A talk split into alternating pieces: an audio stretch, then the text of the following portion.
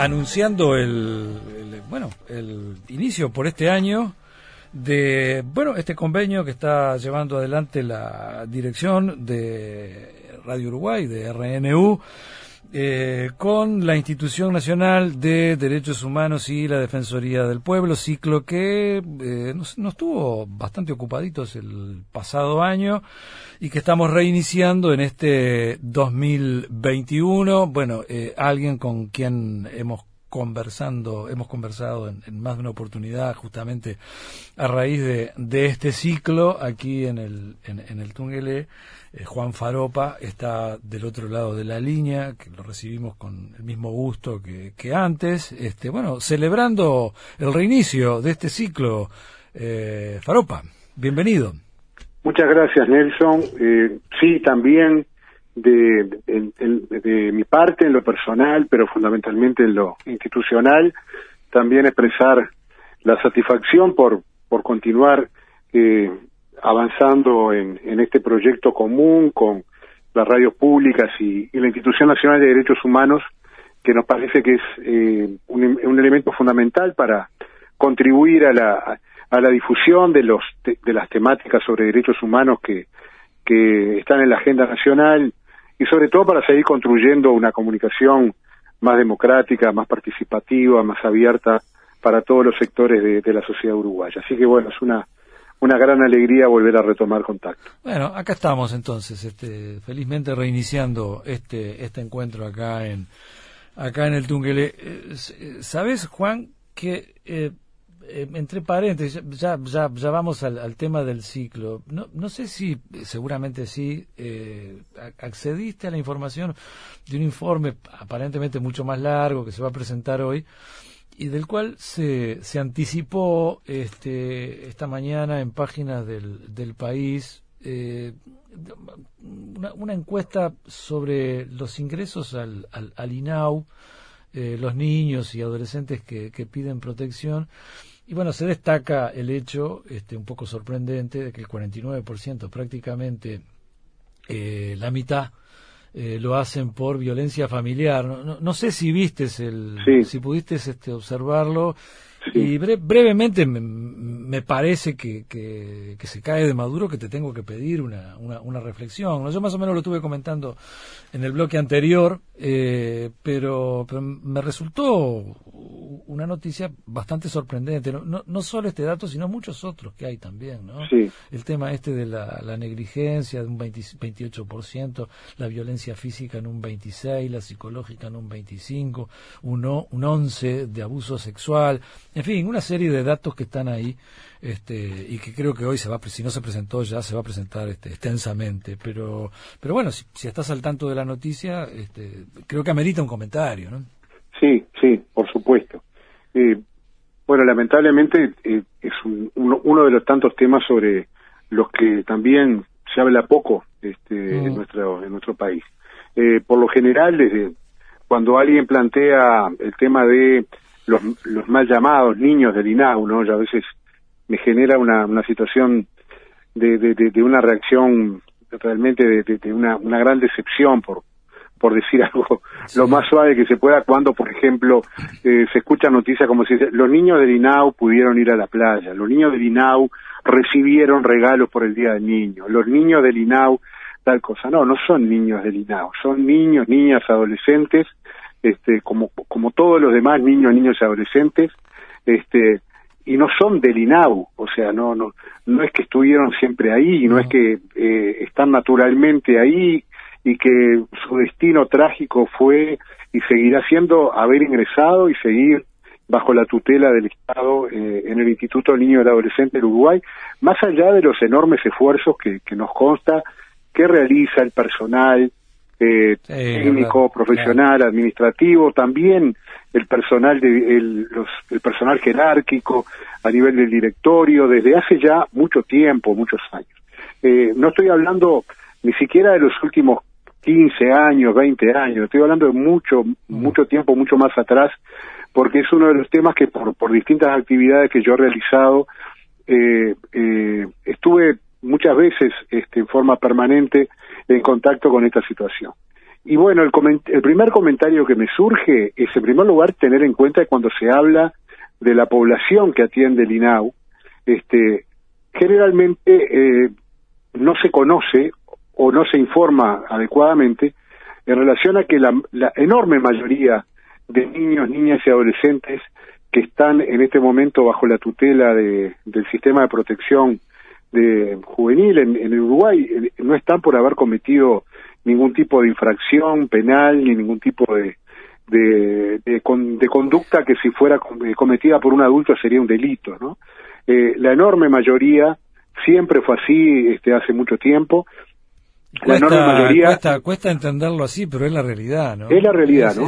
la enorme mayoría eh, no, están presos, se trata de víctimas, claro, No están presos, pero están privados de libertad, porque cuando uno plantea la situación de los niños, niñas y adolescentes privados de libertad, piensa, bueno, eh, en este caso sería solamente los adolescentes por, por la normativa que afortunadamente está vigente todavía en nuestro país, es decir, bueno, eh, en, el, en el caso de Uruguay solamente pueden ser objeto de una sanción penal y la privación de libertad por sanción penal los adolescentes que cometen alguna de las conductas que están tipificadas como tales en, en las normas vigentes, ¿de acuerdo? Ah. Pero es, es una, una minoría, una, una enorme minoría esa situación. La gran mayoría de, de, estos gurises y estos muchachos y estas muchachas eh, son víctimas y no son victimarios, no han cometido ningún tipo de, de, vulneración de la integridad, de la dignidad de ninguna persona. Eh, y sin embargo, eh, si bien se dice, bueno, están sometidos a un régimen de amparo, no están privados de libertad. Han, ido, a pedir, han ido a pedir la protección, justamente. Sí, por supuesto. El tema es que no se pueden ir voluntariamente del lugar. Si se van, eh, se los considera que se, que se fugaron. las autoridades tienen que dar el aviso. Entonces, después, cuando uno muchas veces escucha, este, afortunadamente cada vez menos. Yo creo que, en ese sentido se ha avanzado bastante. Eh, por parte de, los medios masivos de comunicación, cuando uno dice detuvieron a, fulano, ¿no? Que tiene 20 anotaciones el y la gente se horroriza y dice, pero qué barbaridad, qué impunidad que hay con los adolescentes, 20 anotaciones y recién los agarran ahora. Lo que no se sabe es que es muy probable que esas 20 anotaciones, 18 o 17, sean por haber ingresado el INAU en régimen de amparo ya que antes de ser victimario, antes de haber cometido una infracción, fue víctima de violencia, fue víctima de abuso, de abandono, este, y cada vez que ingresa a un establecimiento del INAU se lo anota, se le hace una anotación. Este, es una de las de, los grandes dramas que sigue teniendo Uruguay y que realmente como sociedad no le hemos encontrado la vuelta y quienes tenemos una responsabilidad pública también somos responsables de este tema eh, nosotros en la institución de derechos humanos lo podemos observar, podemos hacer recomendaciones, pero es un tema complicado. Como te decía, más allá de que me consta la, la buena voluntad y el sacrificio y el esfuerzo que le pone el personal y, y los y el personal de dirección de del INAU, ¿no? Pero es un es un tema complicado y me parece que es bueno eh, que lo pongas y que lo saques a la luz, este, porque es bueno conocerlo, hablarlo, discutirlo y por lo menos decir, ah, mira, generar como decía Perico Pérez Aguirre, ¿no? Citando la, la teología de la liberación, esa actitud de sospecha, ¿no? Decir, ah, bueno, pero pará, capaz que esto no es tan así. Tal vez viene por otro lado. Y bueno, a partir de esa duda es cuando uno empieza a conocer más las cosas, ¿no? Pasan todos los, los sentidos de la vida. Primero hay que poner en cuestionamiento las verdades que uno tiene y capaz que decir, bueno, pero capaz que este que, que de cada 100 gurises que se dice que están en el INAU no hay no hay 100 infractores. Este, y, y vos estás contando a eso. Después hay un enorme número de gurises que están bajo la tutela del INAU porque están en situación de discapacidad, porque son adultos, son mayores de 18 años, pero por sufrir una discapacidad y no tener un amparo familiar o en su, en su familia ampliada o en, su, en, su, en sus recursos eh, comunitarios, sociales, siguen ahí y, siguen y siguen, el tiempo pasa y ahí siguen. Es uno de los, de, por eso te digo, uno de los asuntos que es interesante empezar a hablar un poco más, ¿no? Me parece muy bueno que, que, haya, que hayamos empezado la charla con esto. bueno, está bien. Eh, a ver, ¿cómo, para para el instituto, eh, la institución, digo, ¿cómo cómo arranca cómo arranca este 2021, Juan? Bueno, eh, con más allá de, que ya de, de perogrullo, ¿no? Hablar de, de las dificultades de funcionamiento por la situación sanitaria general que, que vive el país. Eh, bueno, yo creo que podemos empezar con un balance también de lo que fue el 2020, que prácticamente en su mayoría estuvimos también actuando en, en una forma extraordinaria, en una forma especial, de una, por la emergencia sanitaria. Creo que podemos arrancar con una buena evaluación de del funcionamiento de la institución. La institución no dejó de funcionar nunca, no dejó de recibir consultas, no dejó de recibir denuncias, de, no dejó de, de realizar con todas las restricciones, por supuesto, que se tienen, este, visitas a, bueno, hospitales, eh, centros de salud, este, fundamentalmente en tema de salud mental, el tema justamente lo que tú planteabas de personas privadas de libertad, etcétera, etcétera. Y bueno, eh, empezamos el año eh, con, bueno, con, la, con una aprobación presupuestal eh, a partir del primero de enero, que evidentemente nos va a generar algunas dificultades de funcionamiento, pero teniendo en cuenta también, como te digo, la... ¿Bajó un poco el porcentaje? ¿Cómo, sí, sí, sí, ah. sí, sí, sí, pero bueno, está dentro de una lógica claro, clara de, una situación general del país y bueno, lo demás ya se trata de decisiones políticas respecto a, cómo se priorizan este, las inversiones que realiza el país, este, en qué áreas de actividad del país eh, pone más recursos, eh, seguridad social, educación, Institución Nacional de Derechos Humanos, eh, Fuerzas Armadas, este, bueno, eso es una decisión política, o sea, la plata es la misma, eh, hay que ver cómo se divide, ¿no? Y bueno, yo siempre digo un poco en broma, un poco en serio, cuando me hablan de voluntad política, yo pienso en plata. Este, y no es porque sea un materialista ni nada por el estilo, pero para mí voluntad política es cuánta plata vas a poner en esto. Como decir, bueno, yo tengo la voluntad de apoyar al club de body fútbol del barrio. Bueno, ¿cuántas rifas me vas a comprar? Claro ahí empieza la, la voluntad política. Lo demás son buenas intenciones que no se le pueden negar a nadie.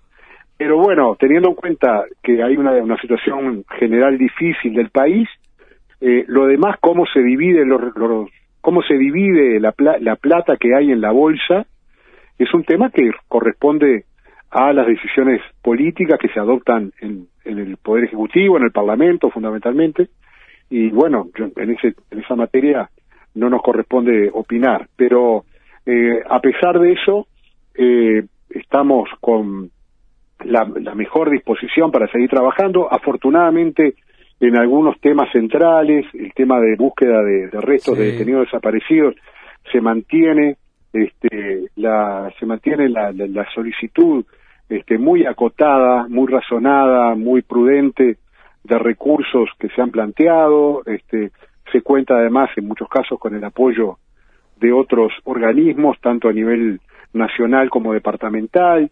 Eh, y bueno, este, por una agenda también muy abierta, este, que sigue siendo en, en líneas generales la agenda que, que, se viene manteniendo desde hace ya eh, algún tiempo en, en, la institución respecto a, bueno, como te decía, los, los temas este, que ya tiene el país, que viene arrastrando en materia de derechos humanos desde hace mucho tiempo, hice referencia recién a la búsqueda de restos, todo lo que tiene que ver con pasado reciente, con verdad, justicia, con memoria, y después, bueno, todos los temas que han venido emergiendo en las últimas décadas y que, bueno, ponen de manifiesto, en primer lugar, la satisfacción de que estamos en un Estado de Derecho, en un Estado democrático, donde las, las libertades este, se respetan, este, y bueno, eso lleva a que la agenda de derechos humanos empiece a ver otros temas que quizás en un gobierno autoritario, en una dictadura, no se veían porque las prioridades eran otras, sin lugar a dudas. Pero ahora se, toda una temática que se empezó a abrir, recién hablábamos de la niñez y la adolescencia, es un tema que, que, no hace muchos años que de los que se empezó a hablar en el país, si bien ya hace bastante, del mismo modo que, que el tema de los derechos de la mujer, de los, y ahora se están incorporando los derechos de las personas en situación de discapacidad, antes fueron los derechos de las personas afrodescendientes, eh, el tema de la diversidad sexual, el, acceso al trabajo, el acceso a la educación, muy vinculado, en el caso de la institución, a temas de discapacidad y de acceso a la educación por parte de ni sobre todo niños, niñas y adolescentes en situación de discapacidad, que es otro gran tema, más allá del acceso a la educación en general. En estos días justamente la institución está apoyando una actividad que realiza este grupo de familiares de la escuela pública y que tiene que ver con la presencialidad en, los centros de educación y el acceso a la educación. Eh, bueno, como decía, ni que hablar el acceso a la salud. Se está abriendo ya un nuevo debate que en materia de derechos humanos es, es muy interesante, a mí me parece, por lo menos desde mi punto de vista, que es, un, es uno de los debates permanentes y que en determinadas circunstancias eh, eh, toma nueva fuerza que es el tema de la vacunación obligatoria. Bueno, este, ese es un tema eh, que hay, yo acá lo subrayo, este, como, para, como para que amplíes un poquito más, y bueno, eh, no, no, te quedes en la, en la enumeración, eh, avanza, un poquito ahí. Como en los viejos tiempos de Suárez que se la dejaban picando en el aire y la gol. Ahora le cuesta un poco más, pero todavía este, no, tremendo, hay que dejársela. No tremendo debate. Es un gran tema, es un gran tema, sí.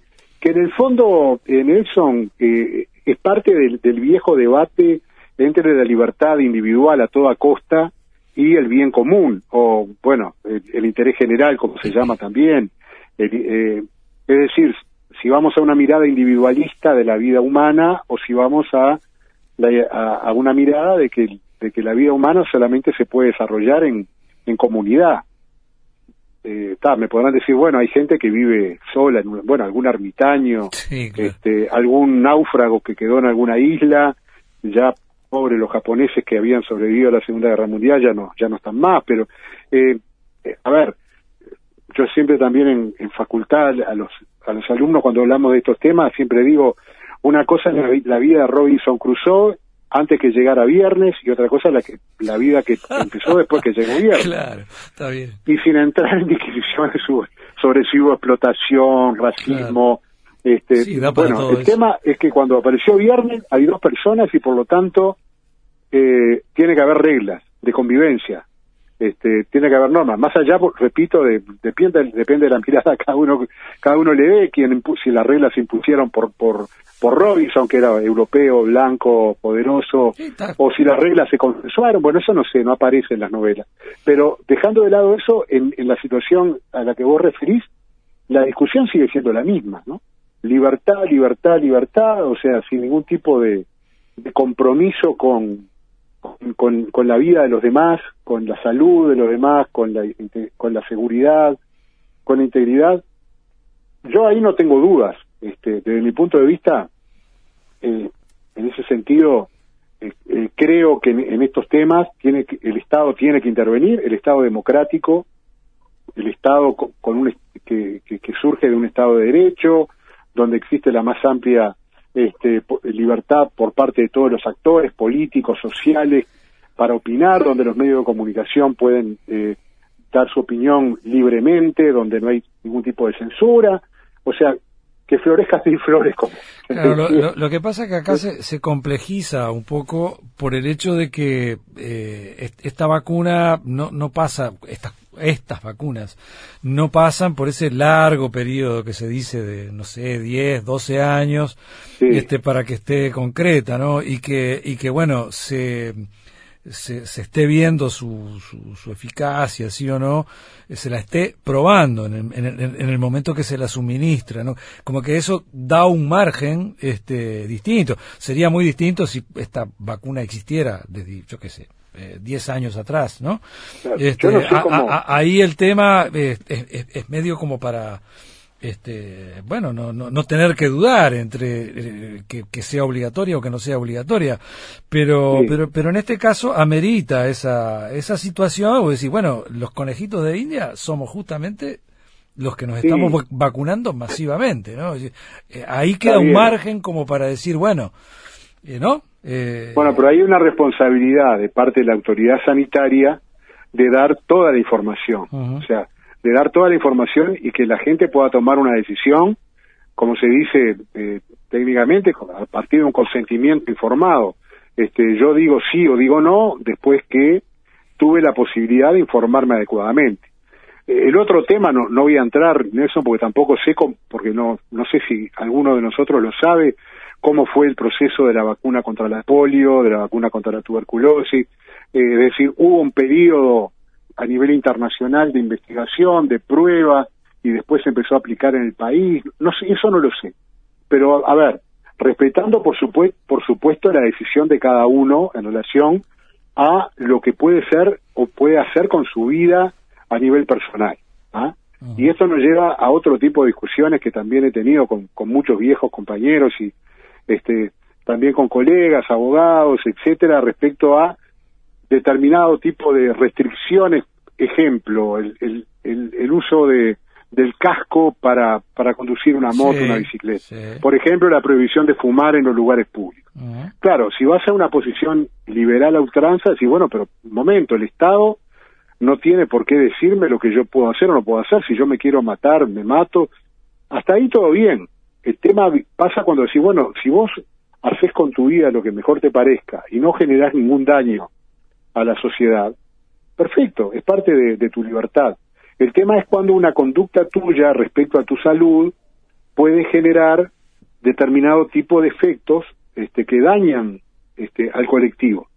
Y bueno, y ahí es un tema de opción al final, al final del día, ¿no? Y creo que son discusiones que ya se han dado mucho, etcétera, etcétera. Y yo no, no, no soy partidario de un Estado omnipresente, de un Estado totalitario, de un Estado que recorte las libertades, para nada. Pero sí me parece que hay en el marco, como digo, de un Estado de Derecho, un Estado democrático, con capacidad de informarse, de debatir y de participar, determinado tipo de, conductas que, bueno, este, se relacionan con tu propia salud, por supuesto, pero con, las, con la salud pública, con la salud de la comunidad, de la colectividad. Este, y yo en ese caso, bueno, es un tema, por eso digo, de, de opciones y de, de, determinada forma de ver la vida, la historia. Este, Yo opto por lo colectivo. Este, eh, pero, por supuesto, como te digo, eh, obviamente si estuviéramos ante un, un, estado eh, eh, policial, un estado este absolutamente impenetrable, este, como te decía, un estado totalitario, eh, bueno, ahí es complicado, pero tampoco ahí tenés mucho derecho a patalear. Claro. Va bien, te, te vacunan o no te vacunan. Ah, totalmente. O te vacunan o no te vacunan. Este, en definitiva, eh, yo entiendo perfectamente cuáles son las, cuál es la gravedad del tema. Y además quiero decirte que es un tema que ya la institución de derechos humanos lo estuvo tratando mucho antes de la pandemia, mucho antes de marzo del año pasado, cuando apareció el COVID. Ya habíamos recibido denuncias respecto a las vacunas comunes, este, porque ya a esta altura son comunes, las que se daban antes del COVID, ¿no? Eh, la discusión sobre la vacunación obligatoria de los niños eh, para poder estar eh, acceder a la educación, el tema del carnet de salud laboral, vulnera o no vulnera mi derecho a la salud, mi derecho a la intimidad, a que, a que no se conozca cuál, cuál es mi estado de salud porque es un tema personal. son discusiones sumamente interesantes y las respuestas no son así monolíticas, ¿no? Y es muy bueno también, como digo, como tantos otros temas, debatirlo, porque en definitiva estamos discutiendo en el fondo, al final del día, sobre, bueno, qué idea tenemos sobre la dignidad humana, de la persona humana, qué idea tenemos sobre lo individual, lo colectivo, cómo tienen que contemplarse, y al final creo que todo pasa por un ejercicio de ponderación que lleve a buscar un, punto de equilibrio que no que no violente la, libertad individual y que tampoco violente la, la, la responsabilidad que todos tenemos en respecto al colectivo. Bueno, y, en este caso entonces, eh, eh, digamos, teniendo en cuenta lo colectivo, eh, habría que vacunarse. no, no te, estoy eso, dando una opinión eso, por un lado, eso por un lado, ¿no? Este, y por otro lado, el, el, el, que no lo hace, este, tampoco tiene que sentirse amedrentado por el hecho de que este, si no tiene una vacunación no le van a dar un pasaporte para viajar o no lo van a admitir en una empresa, ¿eh? ¿no? Es decir, claro. Por eso, digo, pero por eso te digo que es un tema muy complejo. Antes del COVID, por ejemplo, si vos querías viajar a algunos países, te obligaban a ingresar con determinadas vacunas. Nadie te obligaba a vacunarte. Te decían, no, si usted no se quiere vacunar, no, no se vacune, pero acá no puede entrar. La malaria y ese tipo de cosas. La amarilla, la malaria. Este, entonces, eh, claro, son esos temas de decir, bueno, eh, ¿de qué manera el Estado logra eh, que la población siga determinada conducta? No es mediante la imposición, mediante la represión, mediante la obligación irracional, esta es quizás por la, por la persuasión, por la información, y muchas veces se requieren este tipo de medidas, ¿no? Es decir, bueno, si usted eh, no paga los impuestos, bueno, está, no los paga. Ahora, si los paga, en fecha yo le hago un descuento de tanto, por ejemplo. Mm. ¿Ah? Eh, si yo quiero, eh, yo qué sé, que determinada avenida de la ciudad o de cualquier lugar de, de cualquier este pueblo, villa del país, eh, tenga determinado tipo de, de, de, imagen, que, quiero que las fachadas todas sean más o menos de determinada forma, bueno, yo no te puedo obligar para que vos pintes la fachada de tu casa, pero si la pintas, yo te exonero de la contribución inmobiliaria durante tanto tiempo. Bueno, es un incentivo. Capaz que dice, bueno, a mí no me importa, yo no la voy a pintar. Capaz alguno dice, ah, bueno, si no me dieran el incentivo no le hubiera pintado, pero entonces son todas medidas que, sea, que eso, desde el punto de vista tributario fundamentalmente, y ya tiene bastante historia, no estoy inventando la pólvora, y bueno, quizás que también se pueden aplicar en otras áreas de, de la vida cotidiana. Eh, bien, tenemos que hacer una pausita acá, Juan. Eh, bueno. redondeamos en el, en el bloque que sigue. Perfecto. Ya, ya, volvemos, ya volvemos. Aguante ahí. Muy bien.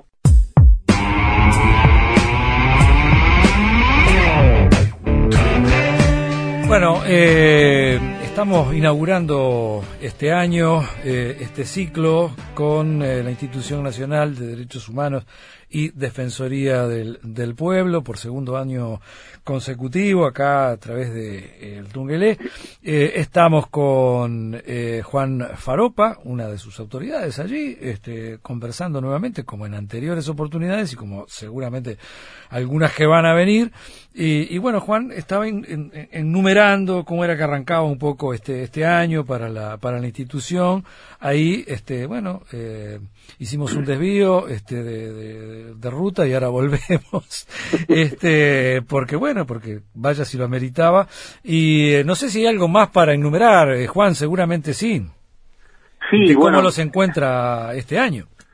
Bueno, también, como te decía, bueno, con las actividades regulares, normales de la institución, en cuanto a temáticas, eh, me parece que así como temas que pueden tener un mayor interés, a nivel general es que también la institución, junto con varias organizaciones sociales, la Universidad de la República, el Ministerio de Desarrollo Social, la Intendencia de Montevideo, entre otros, este, conformó eh, el año pasado y ahora ya está a punto de, de terminar un grupo de trabajo sobre reparación de la población afro-uruguaya, este, fundamentalmente basada, basado el trabajo de este grupo en lo que fueron los desplazamientos de población afrodescendiente en la época de la dictadura de los conventillos de medio mundo y sí, toda aquella cosa, aquellos guetos en, las fábricas textiles de la Teja. Sí, sí, sí, en Martínez Reina. Sí, sí.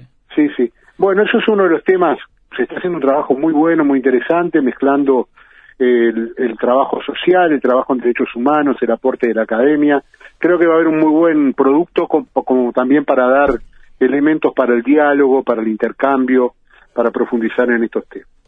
Y bueno, y después tenemos en, en relación a, a los hechos de más, eh, más notoriedad en los últimos días, eh, bueno, una, un, un estudio que va a realizar también la institución, un informe temático sobre eh, los límites del, del, uso de la fuerza por parte de los efectivos policiales. El caso, de, caso de Malvin Norte.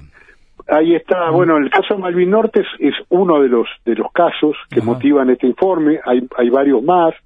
Eh, en el caso de Malvin Norte, el último caso de Malvin Norte, la institución decidió iniciar una investigación de oficio y porque ya se había realizado el año pasado una investigación por otro evento similar que se dio en Malvin Norte y respecto al cual la institución ya dictó una, una resolución con recomendaciones al Ministerio del Interior.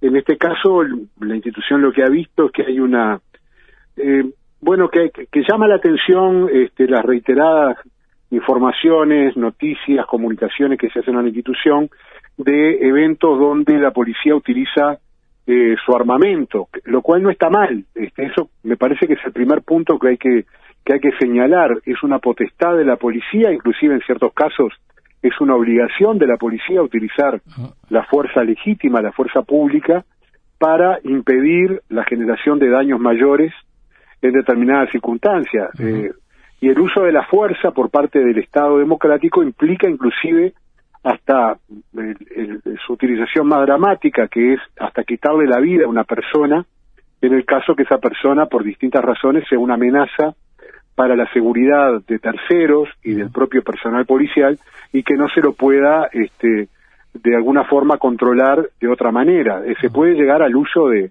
de munición letal este, en algunos casos. Sin embargo, en la institución se estuvo analizando no solamente el uso de munición letal, son reiteradas las, las informaciones donde se, se da cuenta de personas que mueren en enfrentamientos con policía o porque un policía acertaba a pasar por el lugar y utilizó el arma. Eh, bueno, esos son temas muy delicados, muy puntuales, donde no hay que opinar de una manera este, eh, apresurada, improvisada. Y después, bueno, el otro que, que estamos observando es una cierta preocupación por una especie de naturalización que se está dando de la expresión armas no letales, ¿no? Como se plantea, bueno, en definitiva, la policía usó munición no, letal, ¿cuál es el problema? Bueno, la munición no letal no es tan no es tan no letal. En primer lugar, puede generar heridas, lesiones de entidad y en algunos casos, si es mal utilizada, eh, puede generar lesiones gravísimas, como lo estamos eh, observando en el caso de Chile en los últimos tiempos. donde los disparos a los ojos. Claro, o sea, la munición no letal, que en definitiva se trata de, de, escopetas con, con, cartuchos que en lugar de estar cargados con, con, perdigones de plomo, están cargados con perdigones de plástico, de goma, eh, si no se utiliza con la distancia, con el ángulo de tiro correspondiente, eh, puede ser muy grave e inclusive puede llegar a, a, a, ser un tipo de arma que le puede quitar la vida a una persona. Yo personalmente este, fui testigo de situaciones así este, en Centroamérica, en, eh, cuando trabajé allá en Naciones Unidas, y uno hablaba después con, con los policías, que eran gente muy joven, recién policías recién formadas después de las guerras civiles, y decían, pero a mí me dijeron que eran, que eran municiones no letales. Bueno, sí, pero si le tirás a un metro de distancia al cuello a una persona, le, como pasó en el caso ese que yo hago referencia, le destrozó la yugular con, con un perdigonazo. Entonces, Obviamente, ese tipo de cosas hay que manejarlas con mucho cuidado. Que la policía tiene la potestad de usar la fuerza y preferiblemente la fuerza no letal, que va desde una cachiporra a una escopeta con balines de plástico, de goma, a gases lacrimógenos, lo que sea, perfecto, nadie lo duda. El tema es si en todas las oportunidades que se usa esa fuerza no letal, es oportuno utilizar la fuerza, porque eso tampoco es algo tan gratuito y tan intrascendente que se pueda usar en cualquier momento, en cualquier circunstancia. Este, y bueno, eso es más que nada un, tema para analizar. Es lo que están tratando de, claro, de, digamos, de, de, alguna u otra manera, darle cierta regulación, ¿no? bueno, la regulación está, lo que claro, lo que se intuye es que es posible que existan algunas dificultades sobre la formación, sobre la capacitación del personal, y en este sentido es importante recordar que, de acuerdo a la ley de procedimientos policiales, eh, los funcionarios policiales tienen el derecho de recibir de parte del Estado una formación adecuada para, para el ejercicio de sus funciones. O sea, es un derecho del policía, porque si después algo sale mal, generalmente las tintas se cargan sobre el eslabón más, más delgado de la cadena y el que termina pasando un mal momento o inclusive puede terminar sometido a un proceso penal es el funcionario policial cuando en la gran mayoría de los casos nos consta no se trata de situaciones de, grave intencionalidad ni de, ni, de, imprudencia, sino simplemente temas de falta de formación, de, falta de procedimientos claros para que la, la policía pueda sentirse segura cuando trabaja y que también fundamentalmente nos sintamos seguros todos los, los que vivimos en este país y que queremos convivir pacíficamente como indica como indica el sentido común además este... es lo que uno cree no pero bueno veremos. Así que fundamentalmente Nelson las cosas van por ese lado y bueno como te decía otros temas, tremendo, medio ambiente, tremendo, Tremendo panorama, tremendo panorama estamos un poco en el, en el cierre, Juan. Este, sí, me imagino, me imagino. sí, te agradecemos muchísimo y con todo gusto, con todo gusto eh, volvemos más adelante contigo y también con el resto de, los eh, miembros que tan que, que, bueno que hemos tenido por suerte un, muy buen desfile acá. Exactamente y muy bueno que, que siga adelante esta cooperación entre las radios públicas y la institución. Que se mantenga y que se fortalezca. Al, al, eso lo hace muy feliz. Este, muy bien. Que, bueno, abrazo, abrazo grande. Un ¿eh? abrazo grande, que pases bien, buenas tardes.